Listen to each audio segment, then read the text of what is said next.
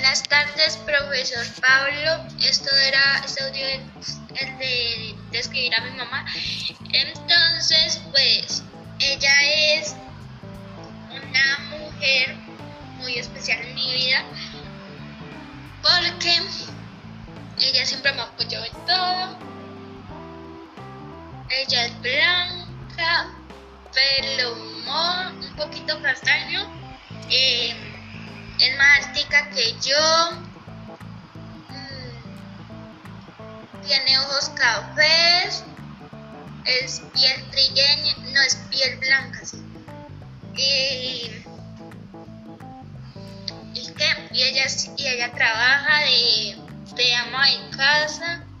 Ella siempre que necesito algo me ayuda. Cosas de la escuela o en todo eso, lo que yo necesite, ella siempre me lo da. Chao, profe, muchas gracias.